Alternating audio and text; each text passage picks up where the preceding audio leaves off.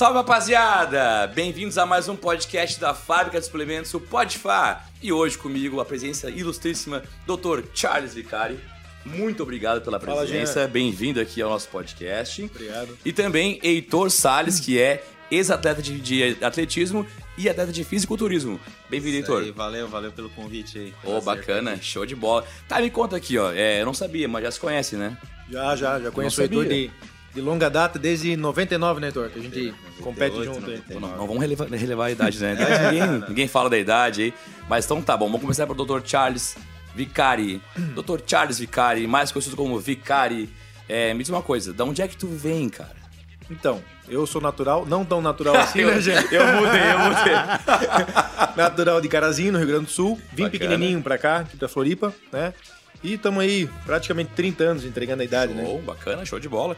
Como é que é a tua história aí no, no esporte, cara? O que que te fez aí começar a treinar? Como é que é a tua história? Então, eu iniciei no atletismo, como eu estava falando aqui pro Heitor, aos 15 anos, 13 anos, né, em 99. E o esporte me impulsionou para várias coisas na vida, né? entre elas a medicina. Então, hoje, se hoje eu estou na medicina, boa parte disso eu devo ao esporte, que me deu disciplina para estudar né? e para ter os meus objetivos de vida. Bacana, bacana. Atletismo? Atletismo, eu iniciei na prova de 100, salto em distância, arremesso de peso e provas combinadas. Bacana. Marcha cara. atlética, não, sacanagem dele. Com todo respeito na atletas que fazem marcha. já separou né? um vídeo da marcha atlética do Dr. Vicari. Vai estar aqui embaixo um link passando aqui da marcha atlética da. Isso aqui lá atrás, lá. Bacana, show de bola.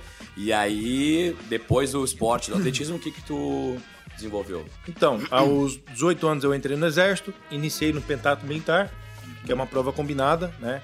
Arremesso, é, lançamento de granada, tiro de fuzil, pista de pentato militar, massa, natação com obstáculo e corrida rústica, né? Então fiz esse esporte, fui atleta do exército. Não tive um destaque a nível nacional, mas Uhum. competia no batalhão, competia a nível estadual e tive bons resultados. Depois disso estudei, passei para a Polícia Militar, aí fui ser soldado na Polícia Militar aqui em Floripa. Uhum. E estava iniciando ali nas corridas, estava com um shapezinho bem mais leve, quase 30 quilos a menos. Uhum. Sofri um acidente de moto, tive uma perda de performance bem drástica ali na questão de corrida. Uhum. E após a minha recuperação, após a minha cirurgia, decidi, decidi me dedicar para musculação. Então, crescemos um pouquinho nesse momento aí. Que legal, só pra vocês entenderem, tá? A gente tá aqui no oitavo andar do prédio ele veio de rapel, tá? Com a granada aqui enlouquecido, subindo e correndo aqui, veio o Heitorzinho, veio de elevador e veio de rapel, e o cara aqui é operacional. Bacana, show de bola. educação física também, né? Esqueci de falar. Fiz educação física nesse Inter. Cursou também, cara? Cursei educação física. Bacana, aonde? Na Federal, na UFSC. Na UFSC? Quando? Fiz 2004 a 2000, não, 2007, 2007, Cara, eu não te dei 2010. trote não, velho. Meu Deus, pensa no meu Deve medo ser, agora. deve ser agora fez assim, ó, não passa uma agulha. Se eu dei trote esse cara, eu era sem noção, cara. Pô, que legal, cara. Bacana, show de bola. Então tá, Heitor, e tu, cara, tu vieste de São Paulo? Nasci em São Paulo, Uhum. mas me criei aqui em Florianópolis, vim com 5 anos de idade. Show. Cá, com minha família. Então, até me considero manezinho aí. Até quando as pessoas perguntam de onde eu sou, eu digo que sou daqui. Sou daqui né? já, Até né? explicar. né? Legal. E como é que é a tua história no atletismo, cara?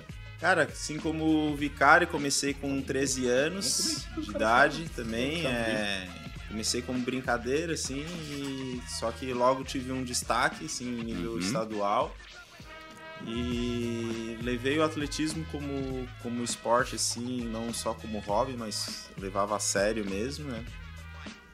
E até época de, de faculdade tudo, sempre continuei treinando, tive um destaque em nível estadual, fui campeão estadual várias vezes, campeão de jogos abertos. Depois, enquanto universitário, fui, fui campeão universitário, brasileiro universitário. Fui em nível é, universitário, eu cheguei a me destacar em nível nacional. Isso tudo na marcha atlética. Não, não, Pô, viajei, não. parecido. É, Era 200 metros, né? 200 e 400. é. Bacana. Qual que é o teu recorde, cara? Cara, no 200 é 21 e 40. Uhum. Não, desculpa. 21 e 56. Tem 21 e 40, mas é manual, aí não, Uhum. chega- não é oficial. No 448 cravado. E no 100, 10 64. Caraca. Cheguei a correr 100 algumas vezes. Qual que é o, o recorde mundial dos 100 metros das Olimpíadas? 9,58. Caraca, Bicho, vê só, né? Olha só. Um segundinho. Um segundinho, cara. É, mas um segundo é um caminhão. Olha, Meia pista aí. Caraca, que massa, cara. um segundo 100 metros é uma Tá, eu tô vendo aqui Ironberg na camisa, bodybuilder. O que, que tem a ver com atletismo, essa parada de bodybuilder aí? Isso aí foi uma transição louca, assim. Eu fui, então, do atletismo minha vida inteira, né? Hoje eu tô Uhum. com 36, que até os 33, 34 anos aí eu tive... Posso dizer profissionalmente no atletismo. Uhum. Vivia durante algum tempo exclusivamente do atletismo como atleta e a outra boa parte eu era profissional, treinador e, e também atleta, né? Uhum. E em 2019 eu sofri um acidente de moto aí que Outro também de moto. é, e que veio me, me tirar do atletismo, assim, eu vi que, que eu não, não poderia continuar no atletismo de forma competitiva, né? Até como hobby, assim, uma corridinha ali. Só que cabeça de atleta é fogo, né, cara? A gente não consegue entrar em nada assim e fazer de brincadeira, né? É, eu até vou te pedir a, licença, assim, que eu, eu encurtei a trajetória do esporte atletismo, porque na reunião aqui antes, tava batendo um papo aqui, ele falou, "Jo- Jogos Olímpicos, duas Olimpíadas como, como até como treinador, né? Foi como treinador no começo, depois foi, foi É, como guia. Não, como na Paralimpíada eu já fui como atleta. Como já. atleta. É, eu iniciei na seleção como treinador Uhum. da seleção juvenil. E, e aí, só que minha participação em Paralimpíadas foi como atleta guia mesmo, Show. em Londres e no Rio. Então ele foi duas Parali- Paralimpíadas, Londres e Rio, como atleta guia, correndo lá do cara ali. E a gente teve que encurtar um bocado a história dele, né? Daí tá, aí conheceu, aí machucou na, na moto. Machuquei, tive que fazer cirurgia e tal. Como é que foi tua cabeça quando tu se machucou lá? Ah, Enquanto isso, fiquei- eu vou servir o doutor Vicário aqui, mais um vontade, pouquinho não. aqui do nosso vinho. Nós não temos patrocinador ainda, porque a gente tem um cachezinho muito alto, mas assim, ó, logo, logo a sua marca pode estar sendo exposta aqui, né? Então tá bom, tá bom esse vinhozinho que tu escolheu? Tá ótimo. Preferiu esse cordeiro com pele de lobo aqui? Já comprasse ele semana passada, me contasse, né? Comprei. Não vamos falar mercado, né, Jean? Não, Pode falar pode mercado, fazer não, não, eles não. aí. Até pra não, Carrefour é foda, cara. Mas vamos lá, vamos lá. Beleza, ele machucou na, na, na moto, sentiu algum impacto Tive- emocional? É. Uhum. tive que ir pra, pra cirurgia, né? E eu ainda queria, assim, competir, treinar pra competir, pelo menos em nível estadual aqui. Eu já tinha voltado de São Paulo, saí da seleção, mas queria continuar competindo, mas eu senti que pós-cirurgia não, não teria condições de, de manter o, Uhum. nível competitivo, né? Aí fiquei meio deprê, fiquei bem chateado, assim. E a minha esposa ficava, né, pegando meu pé. Não, pô, mas tem outras coisas que dá pra você fazer. Ela Tá, sabe mas tu já tinha imaginado usar uma sunguinha. Ah, não, é que tu é, tu é, de, tu é de bermuda, né? É, de bermuda. Tu é o Men's Physique, né? É. Men's Physique. Eu vou falar então assim, ó. Vou falar por mim então, vou falar por mim, tá? Chama aqui a câmerão aqui, olha só. Eu jogava futebol, não era muito bom, era péssimo na realidade. Mas meu pai jogou no Grêmio, era fascinado por futebol, desde pequeno, futebol, futebol, futebol.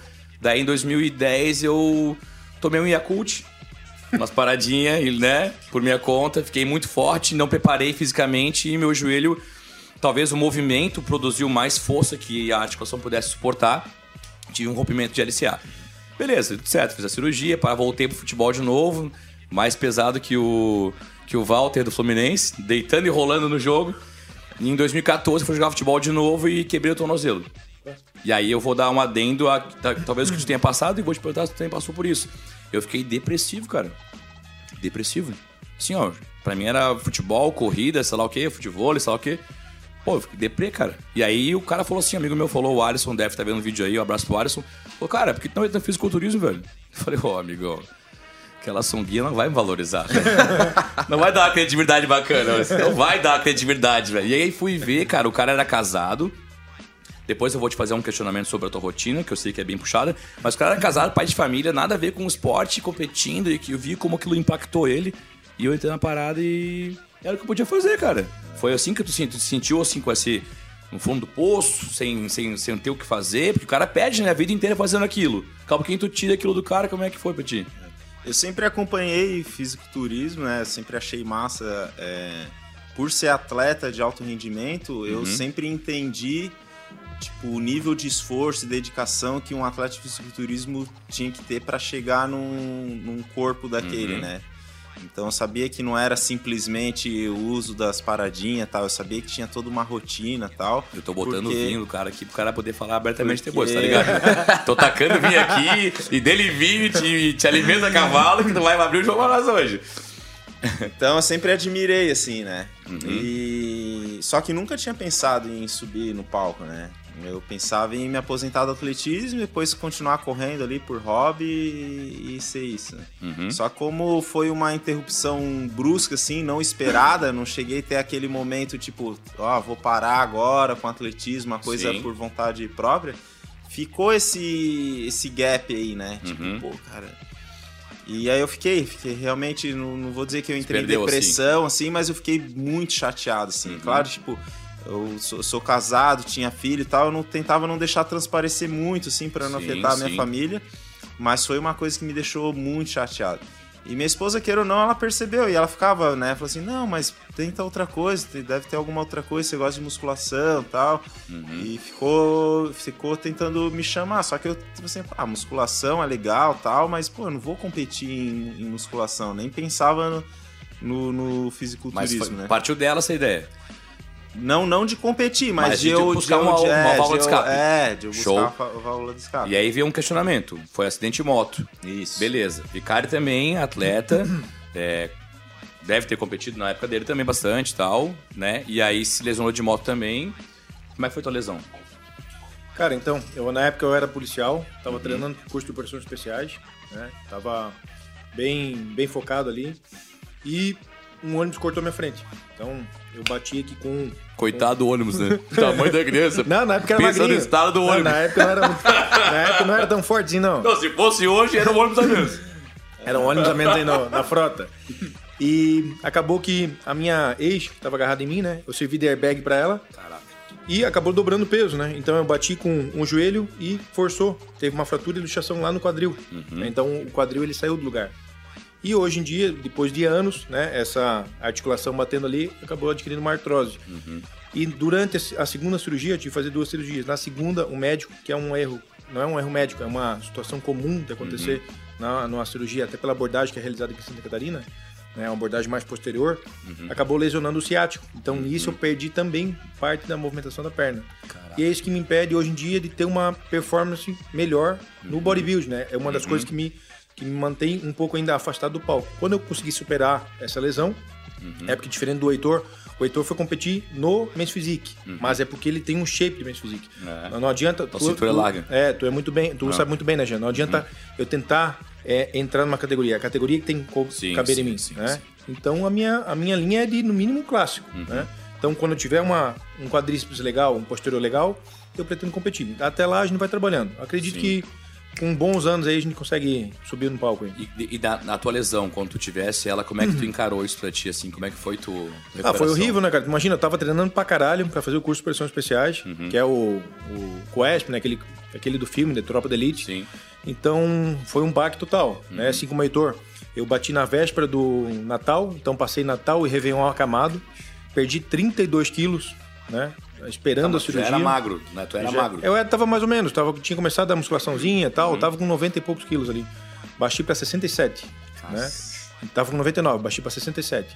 E, cara, horrível, né? E dali, aí foi, fiquei um mês acamado, uhum. saí dali, fui pra, pra minha casa, fiquei mais dois meses acamado, né? Caraca. Sem me mexer, deu escara, aquelas úlceras uhum, que dão uhum. na perna, né? Depois disso, mais dois meses de cadeira de roda, mais seis meses de muleta, Total Nisso, de quê? Um ano e meio? Um ano afastado. O teu joelho dilacerou ou não? Não, o joelho não. Foi o, nele? Quad... o problema foi no quadril. quadril. O joelho é, só. entendi que o acetábulo um beijo saído ali da, da, Isso. da quando, E quando ele saiu, ele quebrou. Ah. Ele quebrou o acetábulo e quebrou um pouco do quadril. Teve enxerto ósseo ou não? Não. Não?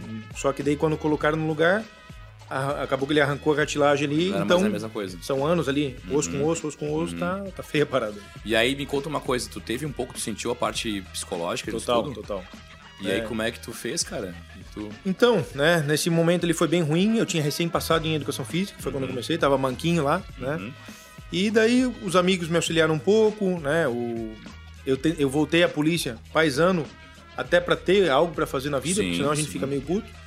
Passei por um momento da vida teu, assim, porque a gente fica descrente, né? assim, pô, por que Claro, que aconteceu claro, isso aí claro, comigo, né, Heitor? claro. O Heitor que é, que é mais religioso aqui, a gente até às vezes se pergunta, se questiona, não sei se foi o caso do Heitor, mas depois tu tenta entender que, cara, eu, é, eu tenho minhas convicções, aqui não vou entrar no mérito, Uhum. mas tudo tem um propósito. Então eu estava muito focado pra polícia e aquilo ali me serviu pra ver outras possibilidades da vida. Então hoje em dia eu vejo tudo de forma positiva. Pô, Uhum. eu não fui, não fui operações especiais, mas, né, hoje eu sou médico. Bacana. Por quê? Só que Porque eu decidi né, cara? buscar, eu decidi buscar outros caminhos, né? Então comecei a estudar, vi outros concursos públicos. Uhum. A gente, né, Heitor, que a gente vem de baixo, a gente não tem tanta noção assim. Então, quando eu fiz 18 anos, eu nem sabia que era vestibular. Uhum. Então, é, aos poucos eu fui estudando. Foi o exército que me, que me proporcionou esse estudo, né? Eu até brinco, uma vez eu estava no exército, aí vi um tenente, um comandante meu estudando. E eu olhei para ele assim, ô tenente, o que tá fazendo aí? Ah, tô estudando. Mas o senhor já é tenente, tá estudando pra quê? Não, eu quero fazer concurso pra promotor e tal. Assim, pô, legal, cara, né? E aquilo ali me incentivou a estudar. Aí, como eu era atleta do exército, decidi focar na educação física. Uhum. Aí fiz educação física, não passei. Não, desculpa, fiz engenharia mecânica, que eu gostava, não passei, mas passei para polícia. E no ano seguinte, que foi aquele ano que eu me acidentei, eu estudei e passei para educação física na UFSC. E dali a gente foi estudando, estudando, estudando, criando gosto pelo estudo. Bacana. E a gente vê que o estudo salva. Eu costumo falar isso, né? O estudo e o esporte são as duas coisas que me fizeram hoje estar aqui como médico. Show de bola, bacana. Tu tá de dieta, tu quer comer, cara? Não, tu... tô comendo, tô Come aí, cara. Eu tô Bebe aí. Eu tô envergonhado. A gente, a gente, eu, eu fiz um questionamento antes do pessoal aqui, né? A fábrica questionou, né? Esse tá sendo um podcast diferente, né? Podia, Vamos- ter um, podia ter um whey aí, ó. Não, podia, né? Podia ter um eizinho, né? Mas assim, ó, esse podcast tá sendo um podcast número 5 da fábrica. E tá sendo diferente, tá sendo um estúdio aqui da agência Focus. Então, um beijão pra Laurie e pra todos os colaboradores dela aqui, que tá fantástico, bacana o estúdio, né? Bem bonito aqui. E aí o Thiago questionou, cara, vocês querem tomar um vinhozinho, querem tomar uma cervejinha, um negócio? Aí o Heitor falou assim, cara, eu trabalho, trabalho agora meia-noite, até às seis da manhã, na academia Ironberg, que abriu agora aqui. E ele tá meio comedido ali, rapaz, mas já saiu do palco, pode comer um pouquinho amendoinzinho, tranquilo, né? Me fala uma coisa, como é que é pra ti aí, cara, é, trabalhar é, de madrugada aí? É, pegada, não vou dizer que é fácil. É. Não, que eu não trabalho, né? Que é que o meu não é remunerado, né? Trabalho é diferenciado, mas é que é teu, é é trabalho, né? É. Eu tô solteiro aí, É né? trabalhador, é Mais ou menos, não. eu trabalho, mas ninguém vê. Eu sou É quase igual um é justiceiro suave. das, das sombras. Justiceiro. não, cara, é. é. O Vanderlei é piro. Aí enquanto, aí enquanto uma, fala aí, Vanderlei, que eu vou dar um abraço pro nosso amigo. Nosso amigo que não tá Sama. aqui. Doutor Sama. Doutor. Eu não vou nem falar que eu não tô aqui. Chico, mas- É, Samarone, meu grande amigo, aluno, parceiro, colega de profissão, referência também, assim como o doutor Vicari. Que deixar o convite aberto. Baita médico, né? Agora que ele viu o doutor Vicari aqui, e agora que ele tá vendo que a Globo vai vir buscar o Vicari e botar no Mais Você que é lugar, talvez ele venha também na próxima. que Ele foi, Não, oferece bebida que ele vem. não, ele foi convidado. Ele foi convidado e ele não veio. Mas me conta, é, como é que é pra ti, cara, trabalhar de madrugada? É, eu já tava um tempo afastado da, da sala de musculação como professor, né? Atuando só como personal trainer. E mas a proposta, o projeto da Ironberg, assim, como ela é a proposta dela é ser uma academia referência no Brasil e possivelmente até no exterior, eu fiz questão de fazer parte assim desse projeto. assim. E em função da minha rotina, eu acabei assumindo esse, esse horário da madrugada aí, das, da meia-noite às seis.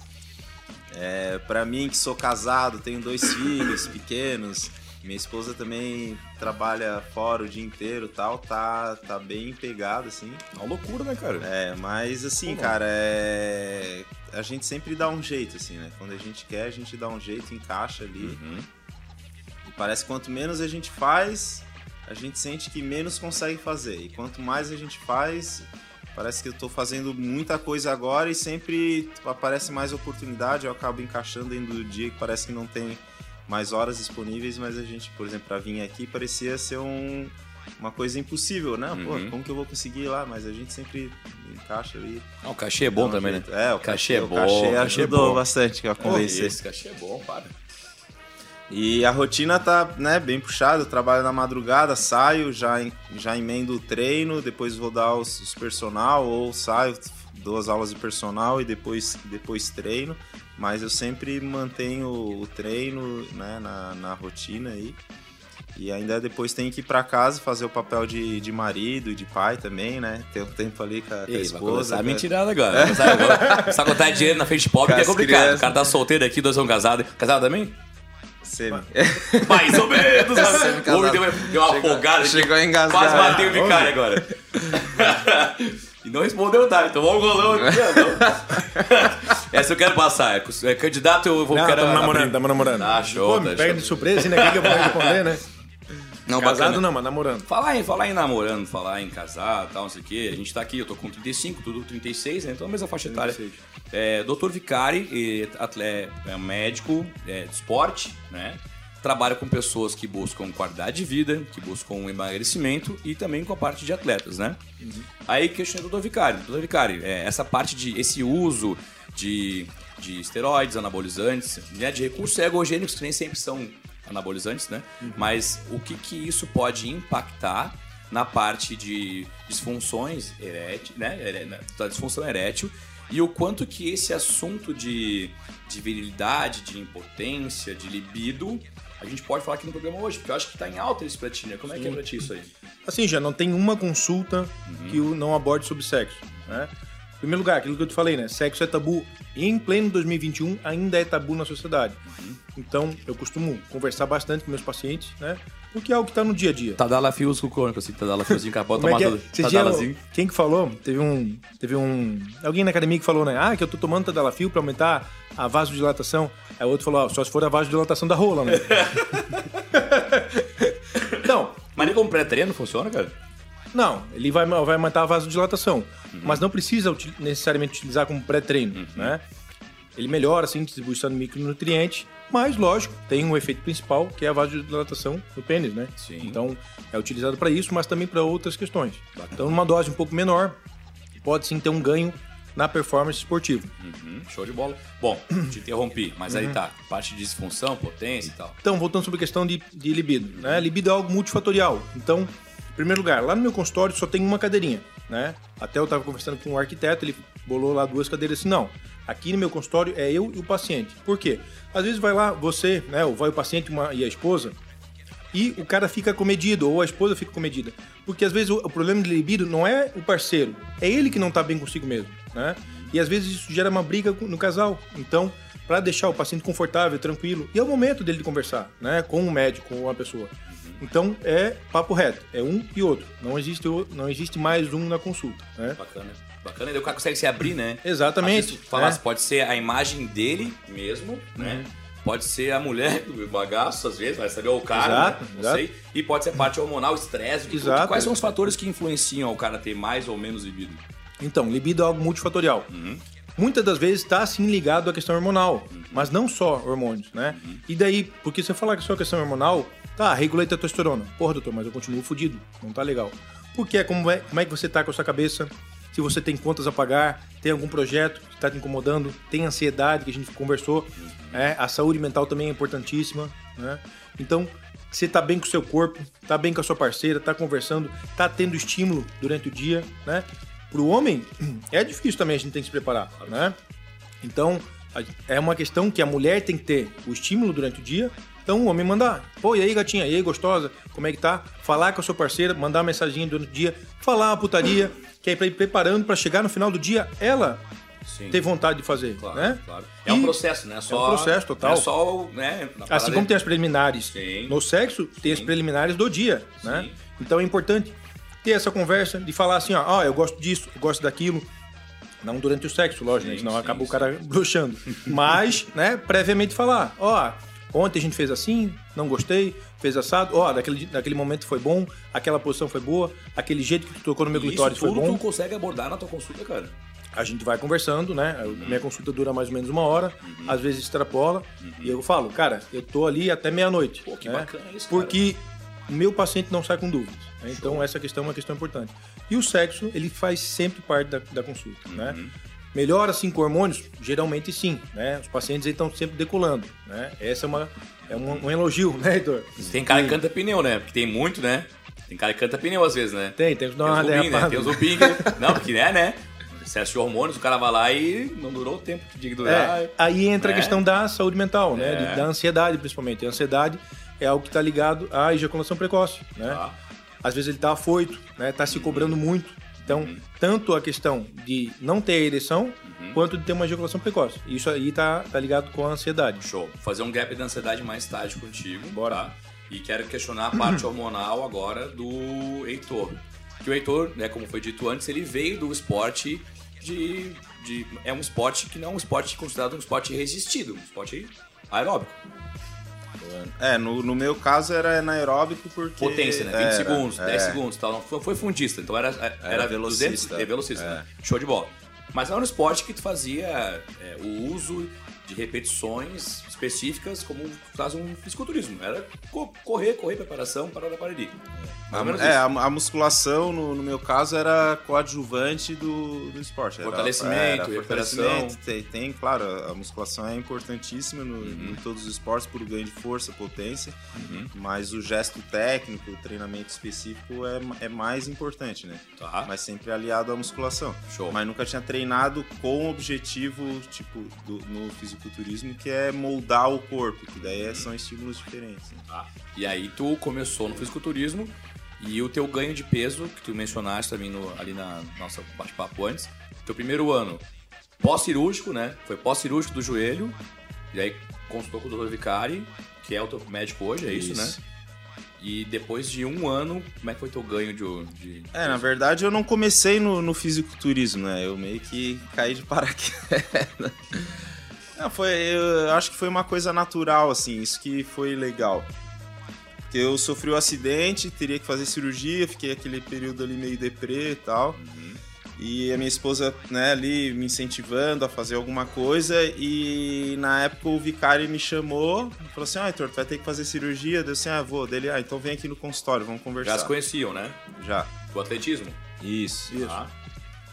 Aí sentei lá pra conversar, ele falou, cara, ó, tu vai ter que fazer cirurgia, vai ficar um tempo parado aí, vai perder muita massa e tal. É, como que tu tá da, da cabeça? Aí entrou toda essa, essa, essa questão, né? De, pô, A gente teve uma conversa ali longa, assim, né? Daí eu falei, né? Eu me abri e falei assim, ó, cara, eu tô, tô triste, tô bem chateado e tal. Dele, tá, tu, tu tem esperança de voltar a competir no, no atletismo ainda? Deu assim, cara, forma competitiva, tipo, em alto rendimento, eu acho que vai ser difícil, né? Apesar dos médicos falarem, né, que não, tu vai voltar com o joelho melhor, mas não sei, a minha cabeça alguma coisa dizia que não ia ser a mesma coisa. E realmente hoje eu vejo que não é. Se eu fosse tentar dar um, dar um tiro, assim, eu vejo que o joelho não, não ia responder da mesma forma. E enquanto atleta de atletismo, eu sempre tomei, fui extremamente cauteloso assim com qualquer coisa que eu tomava, né? Suplemento, eu tinha muito medo de tomar qualquer Comi- suplemento. comitê pega pesado, é, né? não tomava nem água do- dos outros assim, mal e mal, É. porque a gente tinha medo assim, qualquer coisinha ali pode pode cair no antidoping e tal. Eu como atleta guia, eu também estava sujeito a, a fazer o controle de, de dopagem, então a gente tinha que tomar muito cuidado. Nunca Ele- fez o doping? Não, nunca cheguei a fazer o, Uhum. o exame, mas acompanhei várias vezes. é, a gente foi abordado junto, eu, eu e o meu atleta, ele fazia, eu fiquei ali. E, mas é o, o atleta guia é tão responsável quanto o próprio sim. atleta ali, né? Então se um cai, o outro, o outro também é prejudicado. né? E quando ele perguntou se eu, se eu ainda continuaria competindo no atletismo, eu falei que não. Dele disse, ah, então vamos tentar um, um, um tratamento aí que, que pode te ajudar, tal, que é o, o tratamento com, é, medicamentoso, hor- hormonal ali, né? E ele me até pelo ele sabia de toda a minha cautela, até medo assim com, Uhum. com essa questão, né? Ele me deu uns artigos, ó, lê esses artigos aí, lê, entende, Que não era pra acelerar a recuperação dele. Para melhorar o, o pré e o pós-cirúrgico, né? Depois Já começou antes já isso? É, o ideal é fazer todo mundo que vai fazer uma cirurgia, né? Que vai ficar acamado, ele vai perder massa muscular, vai ficar com perda de mobilidade. Então, para minimizar esse estrago, o ideal seria utilizar, desde que tenha indicação e desde que tenha condições de receber, né? Fazer o uso de hormônios para minimizar o pré-operatório e aumentar a recuperação muscular, né? Ele tem um retorno mais rápido, tanto ao esporte quanto à sua atividade do dia a dia. Show, bacana, bacana. Aconteceu isso aí contigo. É, foi isso. Ele me chamou, até não, não era uma coisa que passava pela minha cabeça, até porque, como eu falei, né? Caiu fui... louco, cheio de receptor. caiu a primeira, caiu a primeira, Pum! Caiu a segunda. Cara, vamos competir? Foi isso que aconteceu? Porque, pô. É, foi mais ou menos isso, assim. Loucura, Aí eu, eu, li os artigos que ele me, que ele me passou tal. Ele falou: Ó, oh, cara, a gente vai fazer os teus exames, vai ser uma coisa bem. Né, eu sou médico e tal, né? conhecia já ele, sabia que ele, que ele estudava isso e tal, então isso me deixou mais seguro. Não, e aí é o seguinte, o cara é cheio de receptor, cheio, caiu a primeira dosezinha, né? Pronto, pronto pra que ter ganho. E aí deu um up no garoto já. Foi isso? É, foi isso aí e eu não comecei a fazer o, o tratamento, ele, eu, o vicário também não me chamou lá com, ah, vou chamar o Heitor aqui, vou, vou socar a bomba nele para ele competir. Não, ele queria realmente, eh, ele, acho que ele viu assim que eu fiquei né, chateado, meio deprê ali com a situação e ele sabia que poderia me ajudar tanto na questão de recuperação pós-cirúrgica, né, eh, na, na qualidade ali de, de muscular, preservação de massa, mas também na questão emocional, assim, né, tipo, a, a questão hormonal ali é, afeta bastante e foi realmente o que aconteceu, assim, sabe? Me ajudou muito é, psicologicamente, assim, né? E, e, tanto a minha esposa já falava, ele falou, cara, aproveita e se joga na musculação, não, tu não vai mais competir no atletismo, mas, pô, treina, tu sempre, né? É, eu sempre quis, eu sempre achei legal, sempre achei massa ser grandão e tal, só que no meu esporte não permitia isso. Não tem como, né? Eu tinha que ser muito forte, só que muito leve, então não podia desenvolver muito. Ele falou, não, se joga aí e tal. Como que chama tua esposa, por gentileza? Gabriela. Gabriela, louca pra tirar o cara de casa. cara, atleta a vida inteira. Vai fazer alguma coisa, me deixa em paz. Roda limpando e reclamando. Sai de casa, vai treinar, moço. Sai de casa, meu velho. É, mais ou menos. Brincadeira, Gabriela, brincadeira, mas é, deve, ser, deve ter um pouquinho de verdade isso aí. E aí? É, melhor eu nem saber.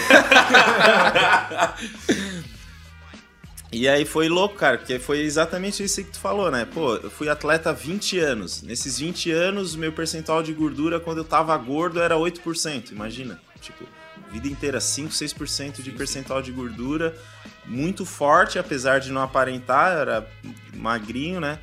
né? Nessa época eu tava pesando, a época de auge eu pesava 80, 81 quilos, já não era tão leve assim, mas é, né, em vistas de hoje, assim. Então, quando entrou com, com a dosagem ali, que foi dose de, de reposição hormonal mesmo, aliás, ele pediu um monte de exame e, coincidentemente, minha, minha texto... É... Como é? Minha texto minha, assim, né? Normal tava endógeno. bem baixa, é, endógeno tava, tava bem baixo até, assim, para um, um cara que foi atleta de alto rendimento, tudo e tal. E com a dosagem mínima ali que ele passou, assim, cara, em, sei lá, em dois meses, assim, já, já foi um, um absurdo, assim, tipo... Comecei a evoluir, assim, em meio ano, assim, eu já tinha, já tinha ganhado mais de 10 quilos. A tua cirurgia foi quando?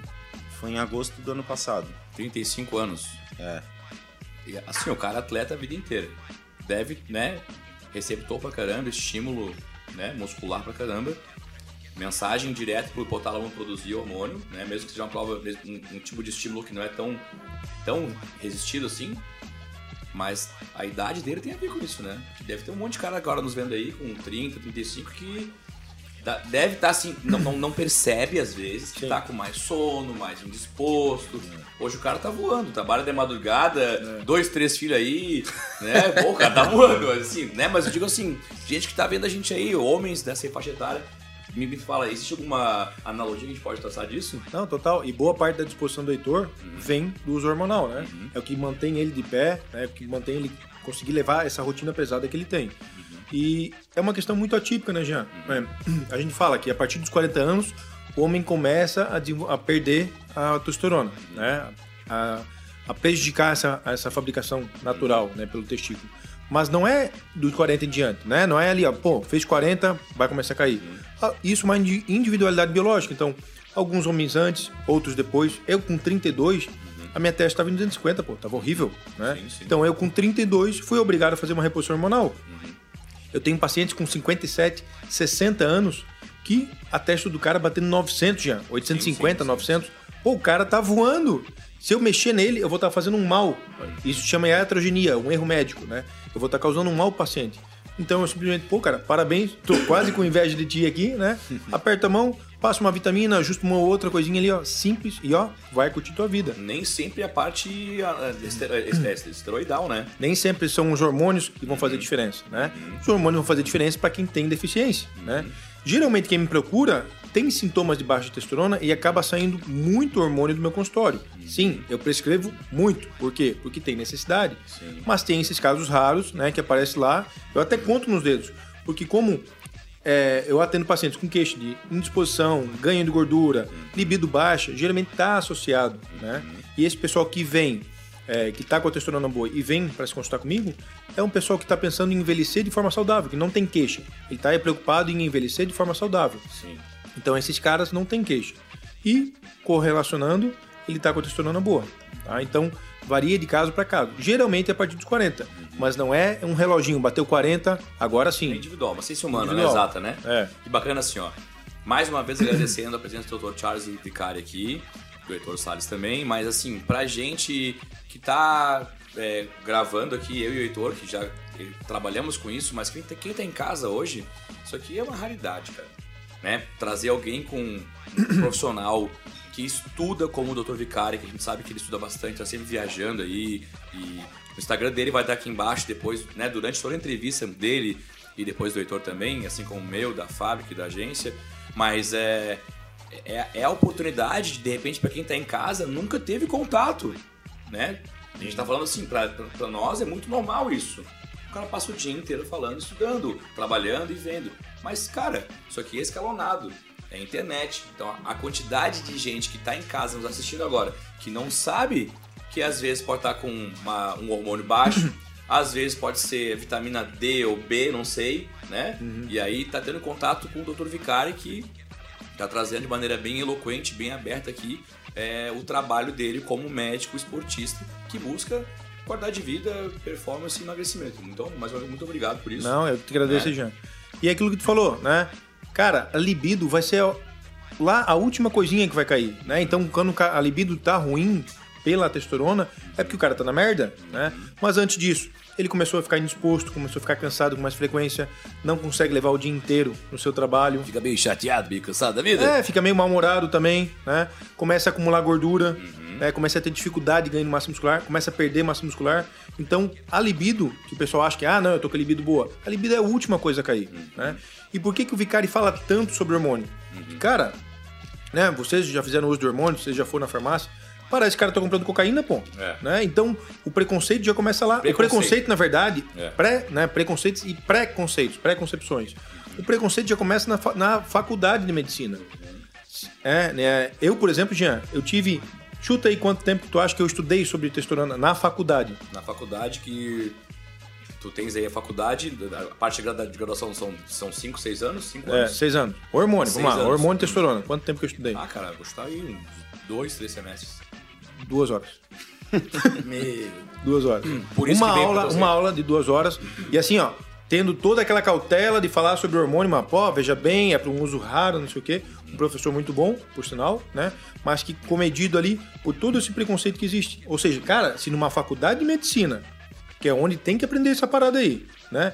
Em seis anos, eu passei duas horas e ainda com uma visão Sim. pré- pré-julgada, né? O que, que a gente vai falar do restante? É por isso que a, que a mídia fala mal. É por isso que todo mundo se baseia sobre, sobre, sobre notícias, né? Porque não- ninguém estuda essa parada. Então tem que estudar. Tem que sentar, tem que estudar, tem que ver. Ah, mas o hormônio vai crescer. Vai, foi criado para isso. Ah, o hormônio vai aumentar, vai aumentar o hematócrito, vai deixar o sangue grosso. Vai, ele foi criado para tratar anemia, né? Foi criado para ganho de massa muscular. Foi criado para tratar doentes. Aí tu pensa, sa, cara, se para aquele cara que tá fudido, tá acamado, uma oxandrolona, por exemplo, é é utilizada para um queimado, né? A oxa é utilizada para um queimado, uma testo é utilizada lá para um cara que tem tá acamado. Se para aquele cara que tá ali ruim, né, com vários órgãos ruins, não tem problema, por que, que eu não, vou, não posso usar? Né? Se eu tô com uma, minha saúde plena, se para ele não faz mal, para mim menos ainda. Então tu tem que saber que hormônio tu vai utilizar, se tu pode, se não pode, se tá bem. Então, como o Heitor falou, cara, eu pedi uma bateria de exames para ele. Pô, tá tudo bem, tá, tá com a saúde boa, tá com a saúde tranquila, show. E eu entrei com a dose, uma dose de estudo, tá? Pra recuperação de massa muscular. De um terço do que poderia ser utilizado. Justamente para ter cautela, porque a gente tem que utilizar a menor dose possível que Tipo- seja efetiva. tipo resposta, Ponto. É, Até é porque aquilo que a gente falou, low responder, dose. Né? Low dose, né? Interessante, sabe? Porque, porque assim, olha só. é, a gente tá falando aqui de 2000 e 2020, né? Vamos supor que tu começou em 2021. A faculdade foi em 2015? 14. 2014, tá? Falando de hormônios, falando de remédio, de recursos que estão aí para serem utilizados, correto? E aí vem o Marlboro fazendo propaganda de cigarro em 1970. Ciga- Ué, Por quê? Porque é indústria, né? É- Não é verdade? É, quantas marcas e quantos laboratórios a gente tem no Brasil que produzem testosterona igual a, igual- até as que a gente usa na farmácia? É um só, Era duas, né? Agora saiu de linha o Duradeston, só temos uma. Só um, Então a gente virou refém, né? né? Vira Por refém. quê? Porque daí vira monopólio, né? Então assim, ó, é, tudo é acaba sendo mercado, dinheiro, não é verdade? E às vezes não é nem interessante, né, já? Te dou um exemplo, só fugindo rapidinho aqui. Pra tratar a osteoporose, por exemplo. Nós temos a DECA, cara. A DECA custa 20 pila na farmácia. É um medicamento excelente que pode ser utilizado. Né? A DECA, a DECA Durabolin, a nandrolona, né? Foi, foi o Ben Johnson aí foi pego no Olimpíada de 88, né? Não, não, daí, 92. daí foi com o Stan. Ah, foi o Stan. Mas foi, a nandrolona também foi, foi um caso de doping. Ciclista, né? Na Não me França, recordo. Não foi? Mas enfim, né? Depois a gente passa aqui a informação correta aqui, né? Depois a gente corrige nos comentários. Isso. E a, a nandrolona, então, que custa 20 reais, tá? Pode ser utilizado para... Lance Armstrong. Não mas lembro. dele- Não, ele foi dele- EPO, se não me engano. É, dele era Eritropoetina. LPO, é. Eita, nós. Então tá bom. Põe umas droguinhas aí. Então vamos lá. Tem a, o, a DECA, que custa 20 reais, que trata a osteoporose tão bem quanto o ácido zolendrônico, que é uma medicação que custa 1.500 reais. Mil reais. Então, qual que é o interesse da indústria? Essa que custa mil Ou ou, custa 20. né? Vamos um pouquinho mais longe, essa questão do Covid. Não vou entrar no mérito porque não estudei. Mas temos lá o, o Anitta, o... Ali, como é que é o nome da parada? A cloroquina, né? Não vou, não tô entrando no mérito porque eu não estudei. né? A gente tem que opinar sobre o que sabe. Sim. Eu não sei. Meu negócio não é Covid. É um bate-papo. Mas tem lá o Covi- um, é, a cloroquina que custa 10 pila. E um, um medicamento lá que custa um caminhão. Literalmente, custa 20 mil, 50 mil reais a dose. Lógico que a indústria vai fomentar aquele que ela vai ganhar muito mais dinheiro do que aquele outro que ela não tem nem, nem direito mais a patente. Se funciona ou não funciona, não sei. Eu não, eu não verifiquei os estudos. Mas tem uma grande chance de ter um marketing, né, uma chamada. Interesse, né? Interesse, interesse, Vicário. Sei lá, um viés. A gente, a gente sabe aí de, de, de, de estudos que já foram financiados por, por, pela indústria Uhum. de medicamento para algumas coisas que interesse financeiro, né? Com certeza. Não, a ideia desse, a- ideia nossa aqui não é nem falar muito sobre isso, mas é, é, é para alertar. Que a gente tá falando de 2015 para frente, que é a época que o Vicário começou a estudar sobre isso na parte da medicina e de outras substâncias que não são para a saúde e que são estimuladas e fomentadas em grande escala em detrimento do mercado, né? E aí hoje, talvez, pela falta de conhecimento até mesmo muitas vezes os próprios acadêmicos de medicina, né? É, e o que o pessoal que não tem conhecimento, às vezes é, atletas ou, sei lá, pessoas que querem ter algum tipo de resultado, acabam usando de maneira indevida, né? Doses muito mais altas, porque assim, por exemplo, estava comentando aqui com o Heitor, o Heitor foi top 2 no Sardinha faz menos de um mês, né? Uma semana. Uma semana. Faz uma semana que o Heitor foi top 2 do Sardinha, que é um baita campeonato da Pro League, gigantesco, com um investimento muito alto, né? E ele tava comentando que ele foi top 2 usando doses muito baixas, porque ele teve acompanhamento médico, teve um exame de sangue. Cara, quantos atletas não estão ali no palco com um coach? Coach de porra nenhuma, né? Bom, tu conhece, cara, né? Seis anos de graduação, mais pós, nunca parou de estudar. Ninguém sabe se ele tem mais massa magra ou encefálica. O louco não para de estudar. É verdade, mas é verdade. Duas faculdades, a vida inteira estudando. Daí vem um cara, um coach de, de internet, que o cara passa dieta, passa treino, ele passa o ciclo do cara, ele vende a droga pro cara. Tudo por 190 reais, não é verdade? não é verdade? E aí, quantas pessoas não deu um backstage perguntar o que estava tomando? Você falou, cara, eu tenho um médico aqui, tô fazendo lows, low, né? Doses, doses baixas e os caras, não, tá mentindo, não é verdade? É, na verdade, desde, desde o início, assim, eu tive uma resposta muito rápida, assim, né? O, o Vicari tá aí que fez todo o acompanhamento. E as pessoas, né, perguntavam, assim, óbvio, às vezes, assim, tu, tu cresce de repente, tem, até como, como é, ter um ganho ali expressivo até, até determinado ponto de, de forma natural, mas quem já tá ali mais no meio ali já imagina assim, ah, tomou alguma coisa e tal. E quem vinha e perguntava assim, quem era mais chegado, ah, o que, que tu tá tomando e tal, eu falava. Pra quem não, não conhecia, eu não falava, né? Não tem, não tem porquê, mas quem era mais chegado e tal, eu falava, não, tô tomando assim, assim, assado, passei no médico. Ah, para, deixa de ser Ah, mentiroso. Mentira, é mentira. Eu, não, tô falando, cara, tá aqui, ó. Teve gente que eu até mostrei a receita aqui. Não, tá aqui, ó. Ah, impossível, cara. Pô, meio ano tu ganhou mais de 10 quilos aí, de- tá, tá seco, tá grande seco aí, no, no 11% de gordura. Assim, cara, tá aqui, ó. Só que assim, ó, vocês tão, não estão levando em consideração que eu não, não comecei a treinar, eu não comecei a tomar hormônio e, e treinar no mesmo tempo. Eu treinei 20 anos Sim. e depois de 20 anos mantendo dieta, rotina de treino, percentual de gordura a vida inteira abaixo de 8, eu comecei a hormonizar com vistas ainda à, à saúde, nem foi Sim, com vistas a, a ficar grande. Então é óbvio que a minha resposta vai ser melhor do que um cara que começou a. Às vezes tem cara que começa a ciclar antes mesmo de começar a treinar. O Exatamente. cara começa a ciclar assim, ah, agora eu vou começar a treinar. Eu vou esperar fazer efeito o hormônio para começar a treinar, pô. E aí o cara quer comparar o resultado com, com alguém que treinou mais de 20 anos. Tem um Então, monte de coisa no meio, né? Tem toda a disciplina, né? O cara que faz atletismo aí, que passa a vida inteira, às vezes não sei, né? Mas eu- a imagem que eu tenho, tá?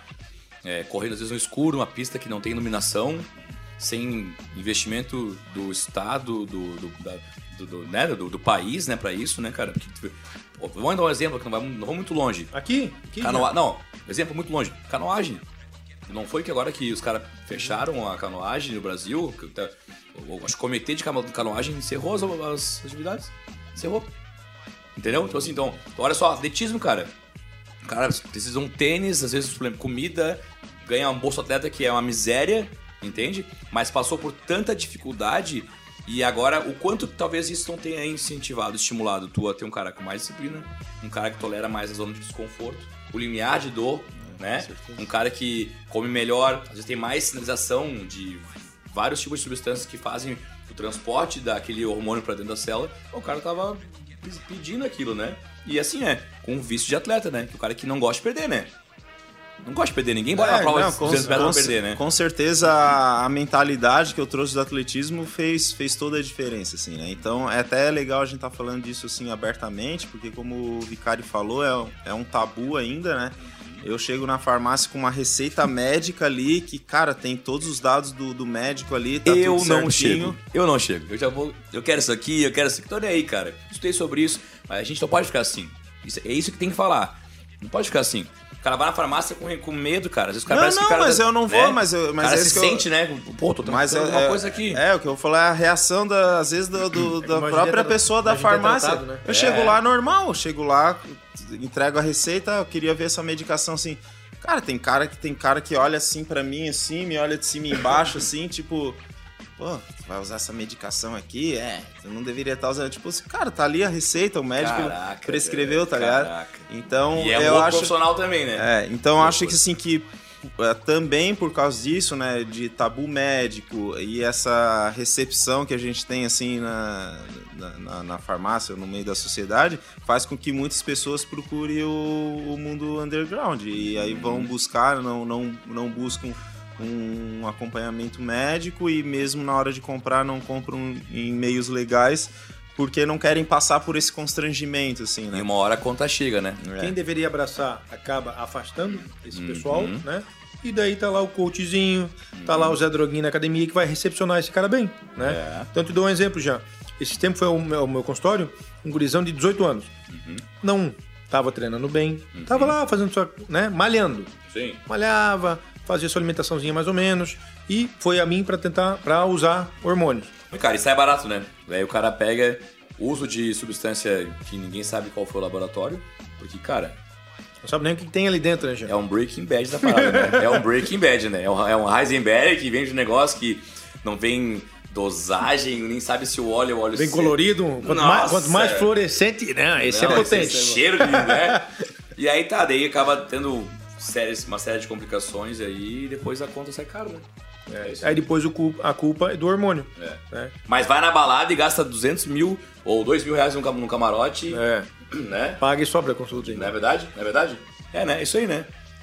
Eu acho que é isso aí. Agora sim, ó, é, vamos só dar uma mudada no nosso. Vamos dar uma limpada nesse assunto aqui. Doutor Vicari, esse dia eu tava no seu Instagram vendo lá e percebi que tu lança várias caixas de pergunta pro pessoal interagir contigo, para entregar conhecimento pro pessoal. E aí teve uma, um questionamento sobre ansiedade, transtorno de ansiedade. Né? Uhum. Quem usa algum tipo de anabolizante se pode influenciar nisso ou não. Me explica pra gente, o que é transtorno de ansiedade? Que mencionaste que tu tem? Como é que é essa parada aí? Então, eu tenho ansiedade, né? Trato, tratei com medicação por um período de tempo, retirei a medicação, fiz terapia, encerrei faz umas duas semanas e sigo agora com uma fórmula com fitoterápico que eu desenvolvi para controle de ansiedade. Né? Lógico, não é o fitoterápico que fez o efeito, foi Sim. toda uma base. Processo. Né? Medicamento, terapia, que é importantíssimo. E lembrando, terapia e atividade física, em muitos dos casos, são superiores à medicação já né? Pra gente ver a importância da atividade física, do exercício interessante físico. o cara falar isso, cara é médico, é. né? Que interessante isso, bacana, cara. Mas assim, eu sou médico, já, hum. mas eu sempre defendi a parte do esporte. Tanto que um, um dos meus TCCs eu ia fazer era sobre o exercício físico e a resposta na saúde. Cara, é incrível. Trata praticamente tudo, cara. Exercício físico, né? Tem dois educadores físicos aqui. Então é algo fundamental. Eu quase terceiro, falta só entregar o TCC da educação física. Bacana, bacana. Então o exercício físico é fundamental. Cara, ele salva para tudo, né? Praticamente todas as doenças, fibromialgia, que sente dor, cara, melhora com atividade física. Ah, artrite, não sei o que, trata com atividade física, né? Então é fundamental, assim como na saúde mental é importante. E por que, que eu abordo tanto a saúde mental? Porque eu tive, tive dois professores excelentes, né? Da parte de psiquiatria e desenvolveu uma paixão na turma, saúde mental muito boa, né? E eu levei essa paixão para minha vida, né? Primeiro por eu ter essa ansiedade que no início era tido como frescura, né? Ah, o homem não tem depressão, o homem não tem ansiedade, isso é frescura. Não, não é. São doenças é. que existem e que a gente tem que tratar. Silenciosas. Até silenciosas, até o momento em que eu tive uma crise de pânico, né? Tava lá atendendo no SUS, ficha, ficha, ficha, daqui a pouco eu assim, carai, velho, surtei me deu aquele ataque assim, ah, né? Logo no SUS um ambiente tão saudável, tão SUSão. tranquilo. Mas tão eu, tranquilo. Eu tive sempre boas experiências no SUS, cara. Sempre, né? É aquilo que, o, que a gente tava conversando no início ali. Sempre tem que levar as boas coisas da vida. E no SUS ele me deu uma boa base, né? Tanto com lidar com pessoas, quanto em, em ver a gratidão das pessoas por tu fazer às vezes o mínimo. Por tu dar um oi pro paciente, cara. É, médico, infelizmente, é uma raça triste, né? Que hoje em dia já tem, tá melhorando, mas não tem um contato com o paciente. É sentar, conversar, dar um é. bom dia, dar uma boa tarde, dar um abraço, entender que ali tem uma pessoa, né? Não é um, não é um olho, não é uma perna, é uma pessoa que está ali, né? Então por isso que eu destino tanto tempo na minha consulta uhum. para poder entender. É aquilo que eu falo, eu vou tratar o fulano, eu vou tratar o Jean. Então como é que é a tua vida? Como é que tu tá? Então a questão de saúde mental é importantíssima e por isso que eu abordo a minha consulta. Né? Então os hormônios ele tem essa relação, sim, tá? em excesso, ele pode desencadear uma crise de ansiedade, tá? A falta, quando utilizado alguns medicamentos off-label ou de mercado paralelo, underground, também causam depressão, causam vício, tá? E em doses moderadas, eu tenho um feedback muito bom do paciente que dizem que melhora tanto da depressão quanto da ansiedade, tá? Lógico, em doses controladas, em doses terapêuticas, não em doses abusivas. E eu te dou o meu exemplo, Jean. Eu, Vicari, eu faço uso de reposição hormonal, dose de reposição hormonal, low dose, né? Para quem faz ciclo aí, low dose, tá? E eu tive uma ruptura do bíceps distal. Tive que dosar aquilo que eu falei. O Heitor tinha usado um terço da dose prevista no estudo. Eu fui lá, usei a dose plena. Ah, sou eu, vicário, médico, né? Uhum. Vou usar a dose máxima que se der alguma merda aqui eu sei o que fazer. Uhum. O que que deu de merda? Cara, eu tava violento pra caralho. Porque eu tava com a teste lá na nas alturas, sim, tá? Sim. Até o momento que eu tava taradão, tava querendo, tava querendo comer todo mundo. Cara, a gente fica, né? Porque uma coisa é aquela libido boa. Bem que minha consulta cara, online. libido, libido muito alto é ruim também, cara. Claro Imagina, é, cara, claro né? É. Tava tarando, eu tava solteiro, felizmente. Sim, né? sim. Passei o rodo. Feliz pra ti, né? Alguém paga essa conta, não ia é, Alguém tu. pagou a conta. Mas, cara, era ruim, tava dando em cima das minhas colegas de trabalho, uhum. né? É, e aquilo tava. E não percebe, né? Não percebe, cara. Não, não percebe. percebe. Não percebe. É, é isso que é, é, a situação, né? Uhum. Fica uma situação vexatória. Sim. E daí eu. Chega um momento em que eu eu fui violento com determinada, em determinada situação, não no sentido de agredir, sim, mas de, de uma atitude verbal, né? De verbal, eu assim, porra, cara, peraí, eu tô fora de mim, né? Ali que eu resolvi reduzir a dose da testosterona e vi o quanto estava me fazendo mal. Mas era uma dose muito acima da terapêutica. Sim. Terapêutica que a, gente, que a gente fala aqui para reposição de testosterona. Mas era uma dose adequada para tratamento do meu bíceps. Tanto que eu fiquei seis semanas parado, sem treinar musculação, tá? Porque tinha rompido o bíceps distal. No meu primeiro dia, eu bati 170 no supino. Fiz, foi errado, coisa de retardado, né? Sim, coisa de sim. maromba, né? Sim, sim, sim. Cheguei lá, não, vou dar aquecidinha, botei mais pezinho, pá, tô bem. Pô, não senti nada do bíceps. É isso que eu falo. Se o ônibus bate nele hoje, é o ônibus a menos frota, cara. E fiz no primeiro dia da volta ao treino, cara, 170 no supino, né? No padrão, certinho, não é aquele migué de, de Não é não, descer não. aqui, né? É o peito. É o peito, respira, volta. Olha só. Lá no norte, academia raiz. Pô, né? abraço pro Norte, cara. Nós, o Norte gravou com a gente nossos podcast número 3, Aí, se eu não me pô, engano. lenda. O norte é um dos, O cara, porra, os caras mais foda ele é tão grande, esporte. cara, que ele respira, eu fico sem ar pra dele. e tanto que ele consome o volume dele, cara, que isso. Ó, e um abraço pro Norte aí. O Norte foi um dos caras que lá no início do atletismo patrocinou a nossa equipe. Que né? massa, cara. Uhum. Ele forneceu, que a gente era tudo uns fudidos, né, cara?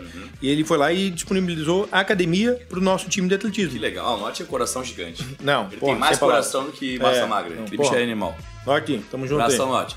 Tá, e aí? E aí tu teve o discernimento de conseguir fazer a, correção, baixar a dose. Isso, baixei a dose vinha e influenciando. melhorei, né? Bacana, bacana. E até esse dia eu perguntei pros meus pacientes, abri uma enquetezinha que tu fala, né? Que eu abro muito perguntinha. Ó, pessoal, como é que tá? Né, questão da ansiedade. E muitos pacientes me responderam, né? Então isso é a prática, né? Isso é o dia a dia. Que melhoraram da ansiedade, melhoraram da depressão com a reposição hormonal, Uhum. né? Não li muitos estudos sobre isso. Mas a prática me diz isso. Uhum. Para, são meus pacientes. Para que é, estudo melhor do que esse? O in loco, né? Claro, O dia a claro, dia. claro. E assim, ó, o que eu acho interessante é que às vezes, cara, eu não, eu não entendo, né? Meu conhecimento de medicina é super inferior ao Dr. Vicari, mas algumas coisas que eu, que, eu, que eu posso correlacionar. Às vezes o sintoma de hipertensão e hipotensão são o mesmo. Às vezes o sintoma de hipoglicemia e de hiper é o mesmo. Às vezes o cara que tá com ansiedade, ele pode estar tanto com excesso de hormônio como com falta de hormônio. Sim. O corpo dele vai achar alguma maneira para sinalizar. Né? A dor acaba sendo um sinal. Isso é meio interessante. Tive uma preparação física minha que eu usava muito hormônio. Quando eu comecei, eu comecei com pouquíssimo, pouquíssimo, pouquíssimo hormônio. Pouquíssimo, mas pouquíssimo. Assim, era uma dura cada 15 dias, era, era ridículo. Tive um resultado tremendo. Depois, se até se a, se a agência passar aqui embaixo os vídeos do meu primeiro campeonato, até vou pedir que passem no meu e depois passem do Heitor também para mostrar. É, meu primeiro campeonato, eu acho que eu ganhei mais um sorriso, cara. e mais na empolgação no palco, assim, porque, cara, não, era pouquíssimo hormônio mesmo. E teve um meu que eu usei tanto que eu não conseguia dormir direito à noite. Porque eu tava ansioso, uma fome absurda de acordar, de sair, sair da cama de madrugada e atacar a geladeira sem perceber. E acordar no meio da comida assim, ó, sabe? Então, um, um- um colateral muito grande, justamente porque eu não tinha um controle tão bom naquela época, e o médico tão bom, né? E às vezes o cara acaba priorizando outras coisas, e é, né, são escolhas da vida, a gente aprende com as escolhas, na verdade. Mas é meio interessante isso. E o Dr. Vicari, ele tem essa ansiedade, ele tratou com terapia, ele fez um uso de alguns remédios, né? Às vezes a gente pega e toma remédio a vida inteira e, e- sem saber que tem um, um começo, meio e um fim, né? A própria melatonina é assim também, né? A gente compra pra tomar pra dormir, toma a vida inteira e não sabe que ela tem uma dosagem que ela tem que tomar, parar e é, usar como... um- Acho que o remédio nunca vai ser uma finalidade, né? Alguns casos sim, mas... Não pode ser uma é um- bengala, né, É, ele, é um, ele é um meio, né? Muitas É. vezes, né? Eu acho que é o que tu defende, né? Isso. Então, assim, e bem interessante. O que que tu vê disso hoje com a pandemia, cara? Porque, assim, ó, a pandemia trancou gente em casa. Trancou gente em casa, tem gente, né, que tá mais estressada, tá mais irritada. Muitos relacionamentos acabaram, né? Muita gente ansiosa por aí. É, o que que, o que que mudou no Vicari é, como, como médico nesse momento pandêmico, cara? Cara, o que eu vi, na época da pandemia, eu tava no SUS ainda, né? Uhum. Quando iniciou a pandemia. E foi incrível porque, assim, ó, acabou tudo. É como se não existissem outras doenças. Foi só Covid e mais nada, né? Então a gente tem que olhar para trás, ver os erros, não tem mais como corrigir, mas usar isso para melhorar uma próxima pandemia que vai ocorrer, infelizmente, né?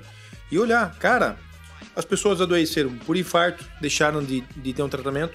Tem pessoas ali que estão mais de anos sem ter um atendimento médico e tinham um atendimento contínuo, né? Mas simplesmente fecharam ambulatórios, fecharam cirurgias, pessoas morreram por falta de cirurgia, né? Porque foram só as de, de emergência. Uma cirurgia eletiva também é prioridade, né?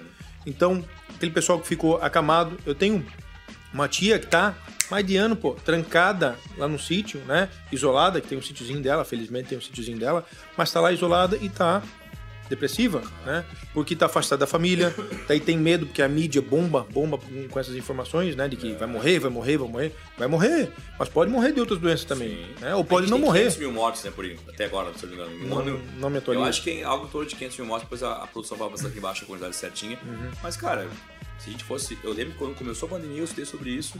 E, cara, a taxa de, de morte por pneumonia, por um monte de coisa, som- cara, era bem alta o, total somado, né? Sim. Gente que morria. Quantos morrem de infarto, quantos morrem de osteoporose, que é uma doença silenciosa, né? Cara, a osteoporose é uma doença silenciosa e morre gente todo dia, né? Ninguém tá minimizando aqui os efeitos do Covid, mas a gente tá querendo dizer que tem outras doenças que também deveriam ter uma atenção e a própria inatividade física, né, Heitor? Produziu uma comorbidade absurda. Então, quantas pessoas deixaram, associada, né? Associada. deixaram de que acho fazer que é o atividade fator, física? né? Que é a comorbidade associada pra quem tem Covid, né? O cara que é o sedentário, o cara que é obeso, o cara que tem pressão alta, isso vai, vai tudo, e é tudo E foi somando, piorando, né? e foi piorando. foi piorando. Esse- esses impactos a gente vai ver daqui a uns 5, 6 anos. Os impactos psicológicos, na parte metabólica, daqui a um tempo a gente vai E a incongruência, né, Jean? Daí tá, beleza. Aí volta tudo, abre o barzinho, a hipocrisia, né? Abre um restaurante e tá, tá lá todo mundo, como a gente tá aqui, que É bom. uma baladinha às vezes, bom. sim, baladinha. baladinha. Cara, eu não curto muito. Eu trabalhei Não muito tempo com segurança particular, Uhum. né? Eu fui guarda-costas. Me incomodava com, com bêbado, com briga, com rolo. Não com baladinha. e não curto muito, não. Eu, eu volto e meia eu vou, tá? Vou falar. Cara, volta- se eu volta- for, vai ser pra ficar assim, ó, sentado, escutando um pagodinho, gosto de um pagode. Bacana, bacana. Mas, paradinho. Não, é, não. É.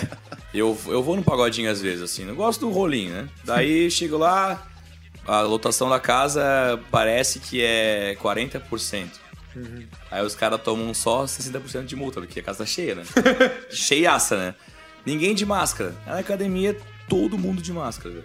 É isso que tá. É cara, eu não sou né, contra o barzinho. Sim, eu acho que tá legal, eu, tá correto. eu. Já tem Adoro que liberar. balada, rei já da tem que liberar. A gente é contra a hipocrisia de ir lá na academia não poder usar, Sim. né? Sim, sim. É, essa incongruência que a gente. É um processo de aprendizado, né? Tá todo mundo. é, É tudo primeiro novo, né? primeiro Tá contato, mudando né, Heitor? Como é que é pra ti hora, que tá enfrentando essa pandemia? O que, que mudou na tua rotina aí, cara? Ah, eu, pra mim foi uma loucura porque eu sofri o, o meu acidente de moto foi um pouquinho antes da, da pandemia. Aí depois no meio da pandemia eu, eu tive um outro acidente de trabalho ali que foi o que, que juntando com, com a sequela já do acidente de moto eu, eu tive que realmente ir pra faca ali. Então tive todo esse período de recuperação pós-cirúrgico e tal em meio à pandemia, né? E a minha filha também nasceu no meio disso tudo. Não, É, trabalho é. de madrugada, ô meu, um Minha velho. filha, minha filha nasceu acho que duas semanas depois do meu acidente de moto, aí depois eu tive esse outro acidente de, de trabalho, cirurgia e tal, então foi uma loucura, assim, né? Então foi tudo junto, assim, eu nem sei o que que, que afetou mais, se foi essa questão da pandemia, dos, dos lockdowns, foi questão da cirurgia. Cirurgia foi- nascimento. é, foi tudo, foi tudo junto, assim, né? É, mas, mas realmente é uma coisa que, que é, é novo para todo mundo, essa questão da pandemia. E mesmo os estudos não tem nada definitivo, né? Demanda sai, estudo, né? sai um estudo aqui, não, é assim, daqui a duas, três semanas eles não, faz uma retratação, não, ó, aquilo ali era... da- Então é por isso que pô, eu acho muito chato as pessoas que tomam tomam um lado e, e fica brigando. Pô, a própria ciência tá, Sim. tá o tempo inteiro mudando, então a gente tem que ter cautela assim na hora de, Uhum. de tomar um lado e sair brigando, né? Quant- Quantas pessoas questão não só da, a política, mas a política da, do- da pandemia também, assim, né? Não, eu sou isso, eu sou aquilo. E, e sendo que a ciência está toda hora mudando, então tem que tomar cuidado, assim. Mas afetou realmente muitas pessoas essa questão da, da inatividade física, eu vejo, assim, né? Tipo, quantos alunos meus, assim, que tiveram que ficar isolados, às vezes porque eram pessoas de mais idades e tal. Uhum. Nossa, sofreram muito, assim, né? Per- Perda de massa magra, né? A própria inatividade vai, vai gerando padrões, assim, na- nas pessoas que agora tô sofrendo para conseguir corrigir, assim. A pessoa também sofre, né? Então foi, foi ruim pra todo mundo, mas a gente vai, vai superar. E aí é o seguinte, ó, o cara. Eu vou sou obrigado a falar nisso, cara. O bicho é, teve a cirurgia dele, nasceu a filha dele, ele trabalha de madrugada. Como é que é pra ti esse. esse o que que, o que, que, o que, que, tu, o que, que tu traz pras pessoas que estão na academia treinando às vezes? Qual que é a imagem que tu passa, o Heitor Salles, o, o personal, o pai de família, o trabalhador? Qual que é a imagem que tu passa pra quem tá te vendo lá? tens alguma associação, algum feedback? O que, que isso impacta nos teus próprios alunos e quem te vê no dia a dia? Cara, vou ser sincero, assim, eu não fiz muito pensando no, nos outros, assim, fiz uhum. pensando em mim, assim, né, pela, pela minha saúde física e mental, assim, né, de o treino é uma coisa que faz bem para mim, né, tanto é que minha esposa sabe disso, ela poderia falar assim, ah, não, fique, fique em casa com, com, com, com as crianças tal, né, aproveita que você tá em recuperação tal, mas ela sabia que se eu não estivesse treinando alguma coisa, aquilo não ia fazer bem. Então ela me conhecendo, ela falou assim: não, faço questão que você vai, treina tal. Então eu fiz mais por, por mim, né? E eu dei um jeito de encaixar os, os meus treinos nessa rotina louca de trabalhar da madrugada, ter os alunos de personal, de ter tempo com a família tal, e, encaixei o treino ali no meio. Eu nunca pensei, fiquei pensando muito no como as pessoas viam isso. Eu fazia, me sentia bem e faço eu amo a educação física, então eu trabalho com muita alegria, eu trabalho de madrugada, mas pô, eu tenho certeza que quem, quem é atendido por mim consegue perceber essa paixão que eu tenho, uhum. né? Por, por trabalhar, meus alunos de personal nem se fala que consigo ter um pouco mais de intimidade, assim. E nunca fiquei pensando muito o que, que as pessoas é, viam, assim, né? Mas, cara, eu tive uns feedback, assim, muito animadores, assim, que eu percebi, assim, cara, tem coisas que a gente faz que a gente acha que não tem ninguém vendo. Por exemplo, eu tô trabalhando lá da madrugada, saio, vou fazer meu treino, nunca vejo se tem alguém olhando que eu tô treinando ali e tal. Mas depois que eu voltei dessa competição, até um pouco antes de ir já, mas quando eu voltei dessa do, do Sardinha, teve algumas pessoas que vieram assim para mim assim, cara, pô, tu sou teu fã, cara, tu, tu serve de inspiração para mim. Deu, tá, mas por quê? Pô, porque, pô, eu sei que tu trabalha de madrugada, eu sei que tu sai da madrugada, vai treinar, né, cansado, vai dar aula, depois tu vai para casa, fica com teus filhos, depois tem que dormir à tarde e tal. E mesmo assim tu, tu encarou uma preparação, né? Tu que já fez preparação, tu sabe que, é, que não é fácil, né? É época ali de de baixo carbo, diminuir calorias, depois hiperidratar, desidratar, né, passar fome. Então é complicado e, e eu encaixei uma preparação no meio dessa loucura toda. Nossa, baita história, e, cara. E aí baita fui história, lá, né? surpreendentemente, eu, eu, eu, queria ir para participar, assim, eu, assim, bem honesto, assim, o Vicari sabe, sempre falei com ele, não, cara, eu quero ter a experiência. Ele, não, vai lá, curte e tal né? Sempre o intuito foi esse, ir curtir, saber como que é esse processo de, de preparar, sim, tal, sim. subir no palco. E eu cheguei lá, peguei top 2 no estreantes ali, que então massa. foi uma coisa assim que para mim foi surpreendente, assim. Tava, só, tava tu, a esposa lá? Depois não, não, fui, não. fui sozinho. Uhum. É, até cara, porque não, cara, fui sozinho, fui caminhando até lá. Tal. Aí, chega, pô, tá louco, cara.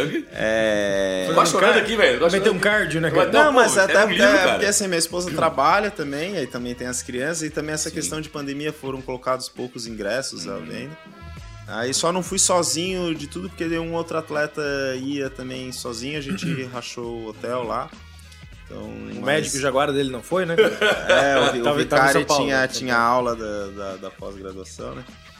Mas foi uma experiência assim muito enriquecedora para mim e eu vi que isso serviu de motivação para muitas pessoas, cara. Várias pessoas na, na academia e conhecidos, pô, muitas pessoas mandaram mensagem assim, cara, eu acompanho a tua rotina, eu sei o quanto foi difícil para ti ir lá e só de tu ter ido Sim, é, parece meio clichê, né? Falar, não, só de ir, tu já é um vencedor, não sei o quê. Mas eu fui com esse sentimento. Cara, eu consegui fazer uma preparação. Eu coloquei um shape que eu jamais imaginei que eu ia ter na minha vida, né? Mesmo tendo sido atleta a vida inteira. Eu jamais achei que eu ia ter um, um corpo, corpo daquele que eu, que eu tava, assim, no, no dia da, da competição. Então eu já tava feliz, assim. E ainda chegar e voltar com um troféu, pô, um bate troféuzão, uma, então. uma Nossa, medalhona, né? assim, lá, hein? numa, Nossa, numa competição... Tá muito, né, cara? É, numa competição daquele nível, sabe? Tipo, eu não fui numa competiçãozinha, assim, tipo, de, sim, de, de fundo de quintal, né? Foi uma competição... Então eu voltei muito feliz e tive vários feedbacks legais, assim. E o que eu acho legal, assim, é que quem me conhece, às vezes quem olha de fora, assim, às vezes pode falar aquela... Sim. É, bomba, tomando bomba até eu.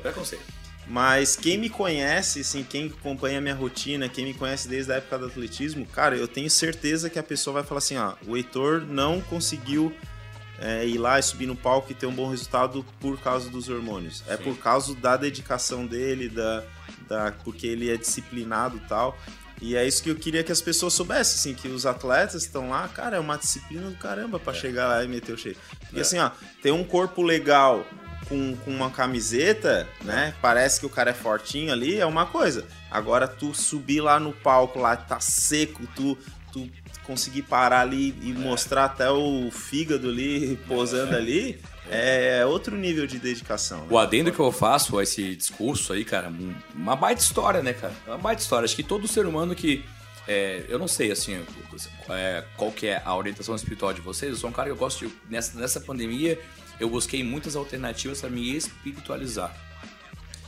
Pô, eu era um cara que usava sunga, quatro anos competição, mas eu fazia curso de reiki, fiz é, regressão, fiz é, constelação familiar, e fui buscando maneiras de conseguir me entender. Acho que todo mundo saiu do seu normal, né?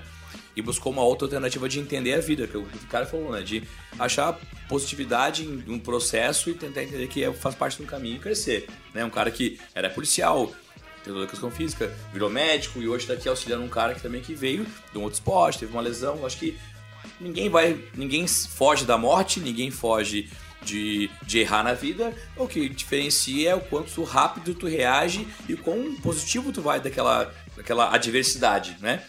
Um amigo meu, cara, um grande amigo meu, Christian Zen, que é meu treinador, é atleta também de fisiculturismo bom, casado com a Jéssica Basto, que é um fenômeno no fisiculturismo do Brasil. Ela tem 23 anos e esse ano acho que foi uns 3, 4 overall já dela. É, é um, um monstro a menina, assim. Ele também é um monstro. Era atleta do Elmo de Lemburgo, que também é um cara bem famoso no Sul também. Rio Grande do Sul. É.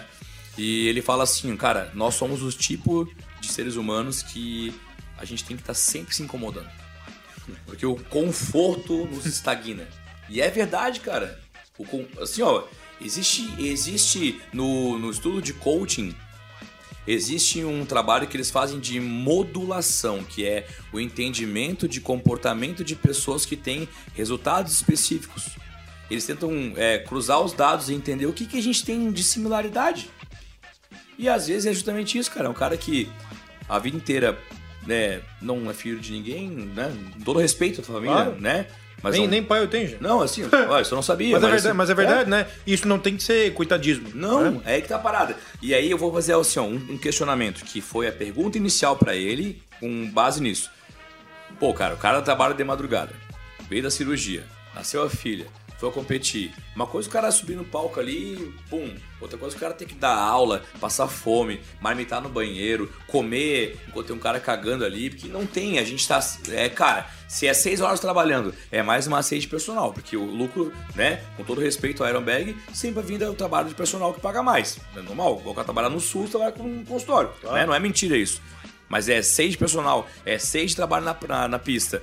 Aí tem filho, parará. O cara vai comer com dignidade, velho, no final de semana e olhe lá. Tá sempre aqui. Enquanto isso, o Zé Droguinha lá que gasta em combo, ou que gasta em viagem, ou que gasta em roupa. Cada um tem os. Cada, cada excesso esconde uma falta, acaba gastando em besteira. E aí pega e fala assim, ó. É porque isso aí é só droga, não sei o quê. É porque. É, se fosse eu também conseguiria, mas não faz o que tem que ser feito, que é todo aquele processo, né?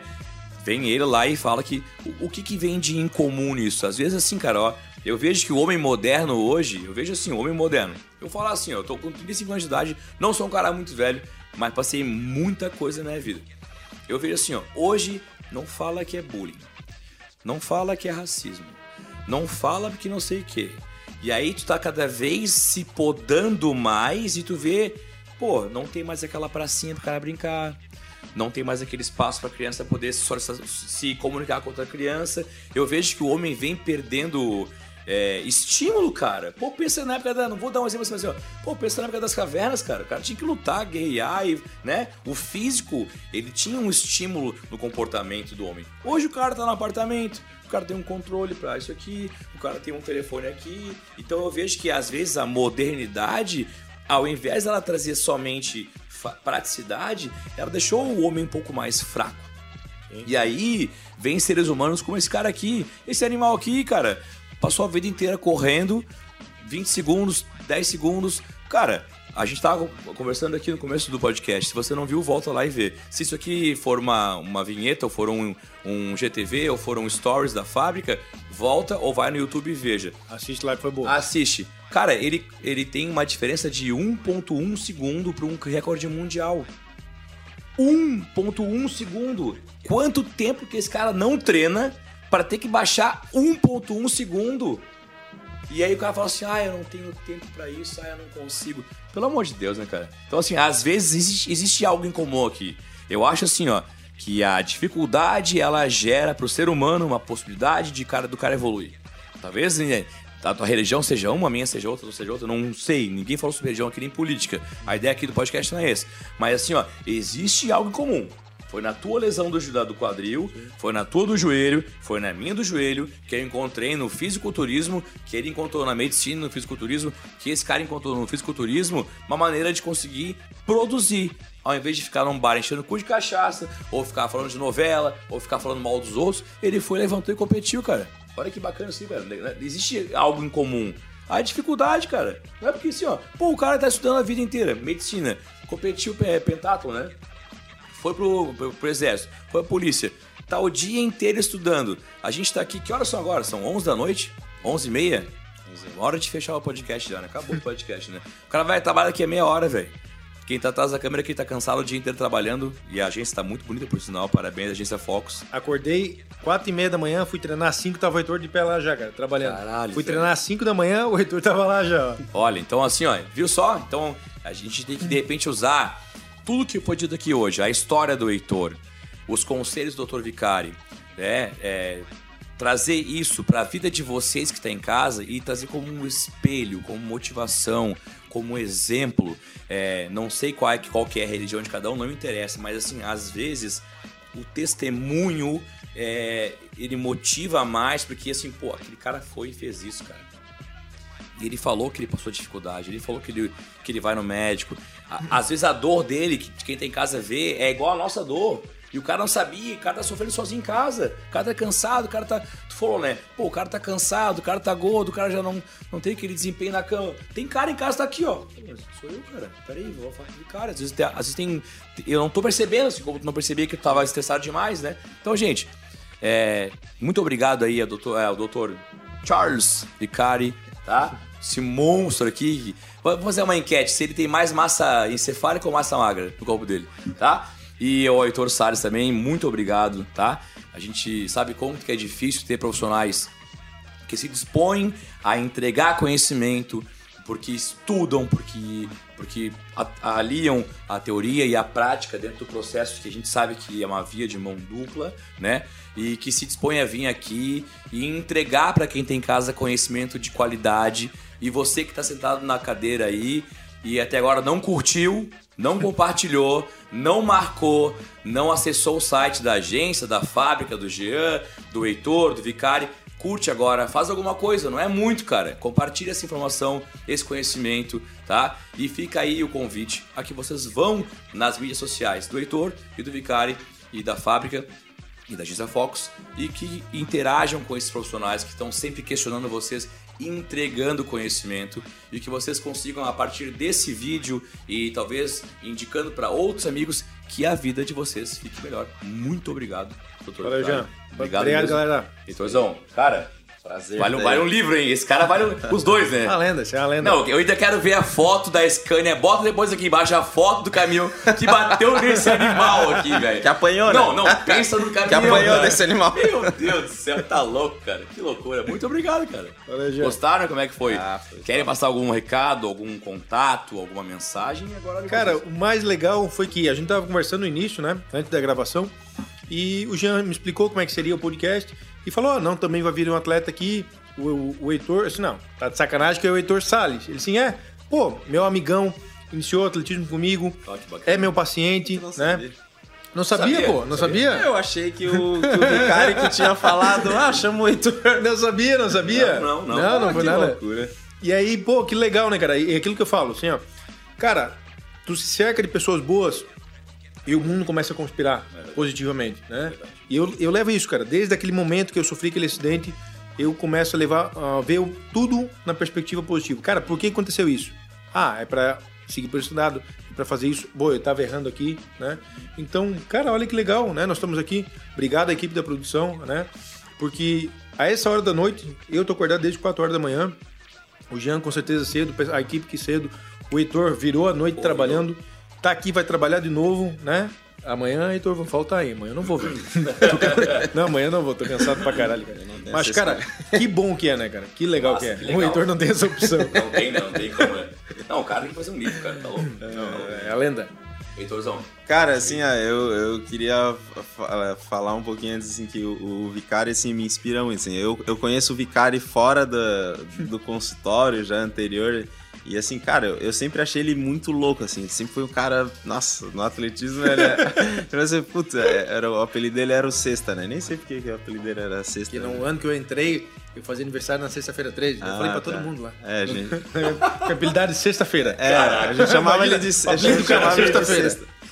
E ele era muito louco, cara, assim, e eu acompanhei, assim, todo esse processo dele de, de evolução, cara, pô, tipo, de passar por tudo isso, né? Virar polícia. A- Atletismo, polici- policial, educação física, acidente, foi fazer medicina, então, assim, pô, eu que olho de, de fora e conhecendo ele fora de- disso tudo que vocês veem, assim, cara, um, um bicho doido daquele, assim, ó.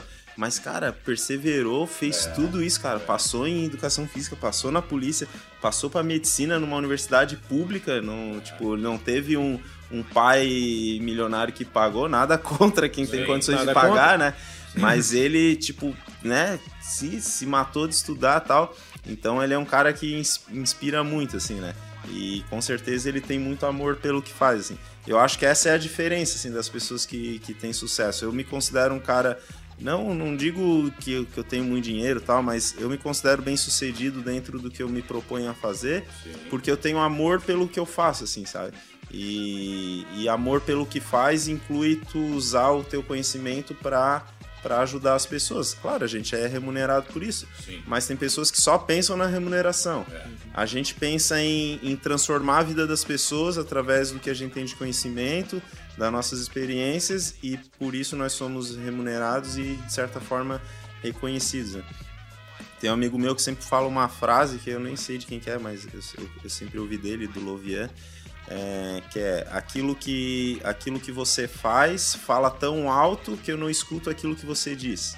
Então não adianta a gente falar, falar um monte de coisa, é ah, porque eu faço isso, eu aquilo, e sendo que minha prática não, não, não reflete aquilo. Então, por isso que às vezes é, algumas pessoas chegam e falam, pô, Heitor, pô, tu fez aquilo, eu vi tu fazendo e aquilo me impactou e eu nem, nem sabia que tinha alguém olhando. Então a importância de a gente fazer com amor as coisas. né? Então eu tenho certeza que nós aqui, nós três aqui, a gente tem, né, tem sucesso, a gente é bem sucedido no que a gente faz, porque com certeza a gente faz com amor aí. E eu acho que essa é a mensagem, assim, tudo que eu sempre fiz dentro do esporte ou na profissão, eu fiz com amor e eu acho que isso acaba refletindo e servindo de inspiração para outras pessoas. né? Show de bola. Gente, mais um podcast da Fábrica Suplementos, o Podfá, disponível no Spotify, no Deezer, no YouTube e no Instagram desse animal aqui, desse monstro aqui, tá? Da fábrica. Curte, compartilha, marca, segue a gente, interage com a gente lá e até o próximo podcast. Muito obrigado, valeu!